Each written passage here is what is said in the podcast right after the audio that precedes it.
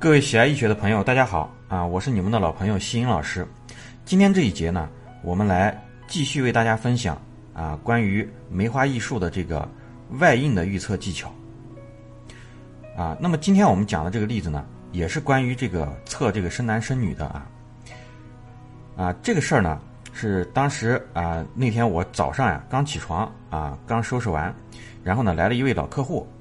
这老客户呢，他当时他是啊带着他姐姐过来测试儿，啊到了我这儿之后呢，他说，啊这个西英老师呀，他说我姐这个人不是太相信这个周易预测啊，他说你看看啊，你看看我姐她有几个孩子啊，第一胎是这个男孩还是女孩啊？因为这个人呢，我以前是给他测过的啊，而且结果呢都对，所以说他呀比较相信我。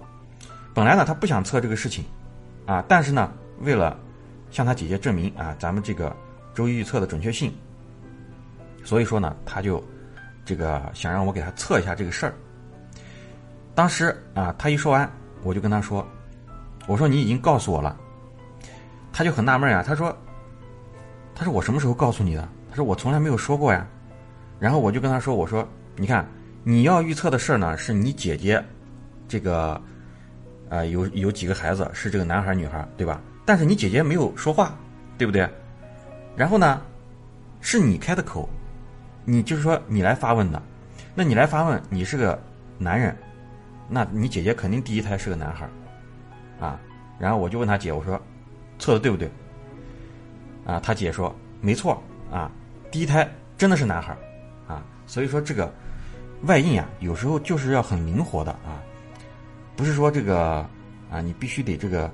啊，死搬硬套啊，或者是这个这个照本宣科啊，有时候就是根据你的这个第一反应啊，第一这个灵感啊，你直接去断啊，往往是这个啊，非常的这个准确啊，非常直观的这种感觉。那么还有一个例子呢，就是前段时间我回老家啊，回老家呢，这个我到我学生家里面去坐一坐啊，去玩一玩，这个时候呢，他家里面来了一位客户啊，说是要预测。啊，测什么事儿呢？啊，就是这个客户呀，他的这个儿子啊比较叛逆啊，跟家里面闹了点小矛盾，啊，然后离家出走了啊，有三天已经没有消息了。当时呢，他感到非常这个无奈啊，然后就是想来测一下，啊，这是一位女士啊，然后他摇了个六爻啊，摇了个六爻，我们就给他装卦。哎，这个时候呢，我侄子他叫我回家吃饭啊，我一看这个外印啊，我当时就把这个写卦的本子我先放下。啊，我就跟这个女士说：“我说你的孩子呀，已经这个到家了啊，你不用再测了。”当时呢，我的这个学生啊，还有这个女士呀，都非常的惊讶。啊，他们都说我测错了啊。他说：“啊，他说师傅，他说我这个刚从家出来啊，我这个三天这个这个没有得到消息了啊，非常着急啊。”他说：“你不要给我开这个玩笑。”我当时我就跟他说：“我说我说你现在给家里面打个电话啊，你问一问。”是不是啊？我说我呀没有这个测错啊。然后呢，他就很很纳闷啊。他说：“你这个也没有写卦啊，你什么也没弄，你你怎么知道我孩子到家了？”啊，他说这个肯定不准啊。然后我跟他说：“我说我不但知道你孩子已经啊回家，而且呢，你这个孩子呀还在你晚辈的家里面啊，而且呢一切都很好。为什么呢？大家想一想。”我为什么说他在晚辈家？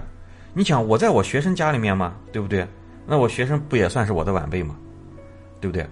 啊，虽然说年龄上可能差距不是很大啊，但是学生啊，他肯定是算是晚辈啊。那么我侄子他过来，这不就是这样一个外应啊？这个大家应该能理解啊。然后呢，他就打电话啊，后来他手机打通了，打通之后呢，哎，真的他儿子在啊。当时呢，啊，他就觉得这个真是不可思议啊，真的挺神的，啊。那么以上我讲的这个例子呢，啊，都是属于这种比较直观的这种啊。其实外应呢，这个有时候呀，不知道的人他就是觉得很神奇啊，他不知道这个背后的原理啊，他觉得好像这真的很神奇。实际上啊，你给他点破了之后啊，啊，其实大家也会觉得这个东西很简单啊，很好学的。好，这一节我们就先讲到这儿。